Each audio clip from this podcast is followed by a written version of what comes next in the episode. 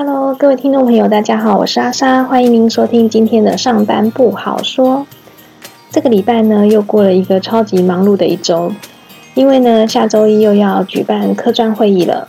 每次在科专会议之前的准备工作呢，简直都要疯掉。尤其呢，这次又多加了一个案子，要在有限的时间之内准备好所有的议程，真的不论是在上班时间还是下班时间，我都忙得团团转。不知道大家有没有跟我一样，好期待这个周末能好好的放假。这周呢，发生了好多的事情哦，有国际大事，也有最夯的总统选举的事情，嗯，也有公司的事，有好事，也有令人错愕的伤心事。心情好像在洗三温暖，这么多的事都不知道该从哪件事情开始跟大家分享起。那就先分享这一周的国际新闻大事吧。这一周最大的国际大事应该是昨天全球关注的拜习会。拜登呢跟习近平两个人终于会面啦。这两个人呢之前就是吵架嘛。其实我对这两个国家都有特别的情感。因为毕竟在这两个地方，我都曾经待过一段时间，两边呢加起来大概有十年左右，都不算陌生，也都有着满满的回忆。也有在这两个地方待过的听众朋友，不知道会不会跟我一样，感受到这两个国家的文化差异很大，嗯，会有很大的冲击。中国呢的一线大城市还好。文化的差异呢，在我待的那几年里面，有感受到有逐年的都在缩小当中。一个呢是极度开放自由的国家，另外一个呢，我个人认为是管制中的开放国家。可能我个人感觉啦，两边都是大国，都是很强的经济体，可能随便一个消息或者是一句话，就牵动了这个全世界的经济走向。所以呢，两边吵架都不好，毕竟和平为贵嘛。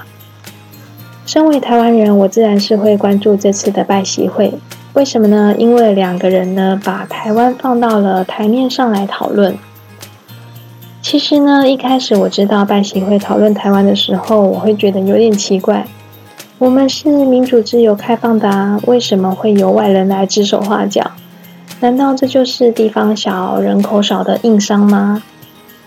还是因为是护国神山或是护国群山呢？说到这里，还真是台湾的骄傲啊！这种感觉好像是我有两个有头有脸又有钱的好朋友，本来呢两个人都有生意上的往来，却各自都有心思，一言不合呢就吵架不说话了，闹别扭了。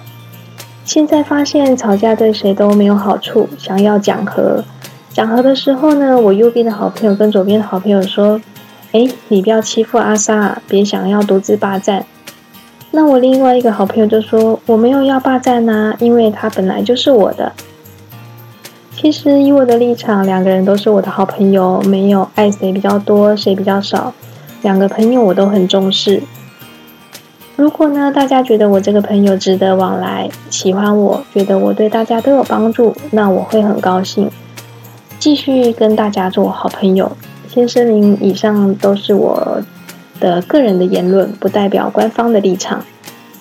这次呢，两个人约在旧金山讲了四个小时。拜登呢跟习大大说，呃，要台海和平稳定，并且呢要尊重我们接下来要进行的总统大选活动。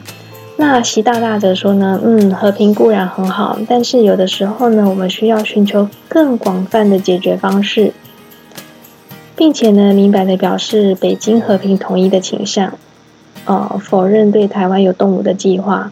双方呢，似乎都没有达到共识。我有一点觉得很好奇哦，习大大希望拜登这边不要向台销售武器，才表示没有支持台独。为什么会觉得台湾拥有武器呢？就是要台独。先问，如果台湾被其他的国家欺负，像加沙走廊这样，习大大会出兵帮台湾吗？接下来呢，我们就来聊聊总统大选的事情。谈了很久的蓝白河，歹戏拖棚，拖了很久，在最后一刻终于也合了。这其实我有点无语了，感觉就像是硬要合作。明明呢两个就是不想结婚的怨偶，貌不合神更离，却因为呢父母之命、媒妁之言，硬是要结婚。难道为的是抢一块大饼吗？自古以来有声望的大家族联姻，通常不是为了两个人的情投意合，或是擦出火花，而是为了背后更庞大的利益。真的看他们两个人站在一起，他们不别扭，我都比他们更别扭。难道都没有想到这样硬核，两边都会有人脱粉掉粉吗？明眼人呢都看得出合不来，却硬要合，这样确定能够达到目的吗？之前柯批当台北市长的时候呢，我还是他的粉丝。这一次总统大选一开始感觉还好，后来呢觉得没有 focus 在自身的政见上面，或是想要为台湾做的事情上面。对台湾有明显的想法，反倒有一些时候呢会攻击对手的言论。不论事实如何是真是假，感觉都有点跑偏了。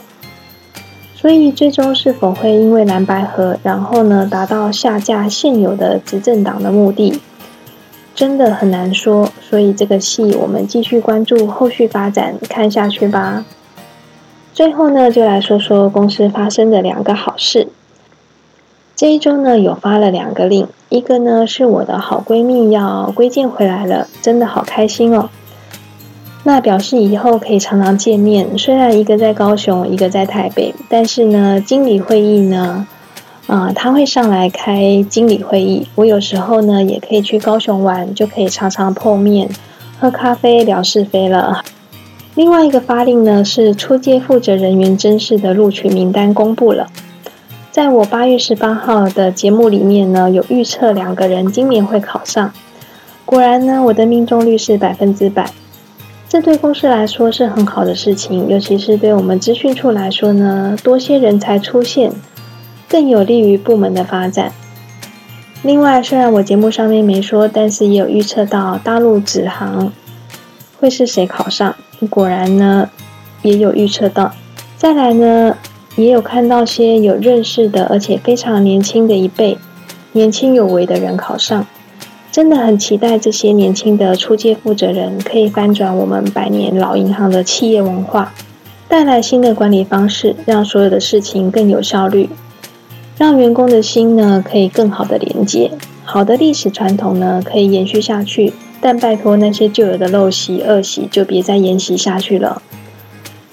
突然呢，想到《风声》电影里面最后老鬼说的：“只因为民主已经到了存亡之际，我辈只能奋不顾身挽救于万一。”你知道，我们公司有很多的历史包袱，需要用这种精神赶快丢掉旧包袱，不能够再被牵绊住了，才能够跟得上这快速变化的时代。好了，我今天的分享就到这边。本周发生令人错愕的伤心事，我们下周再分享。感谢您收听今天的上班不好说，有什么想要与我聊的，都可以 email 给我哦。那我们下周同一时间再见喽，拜拜。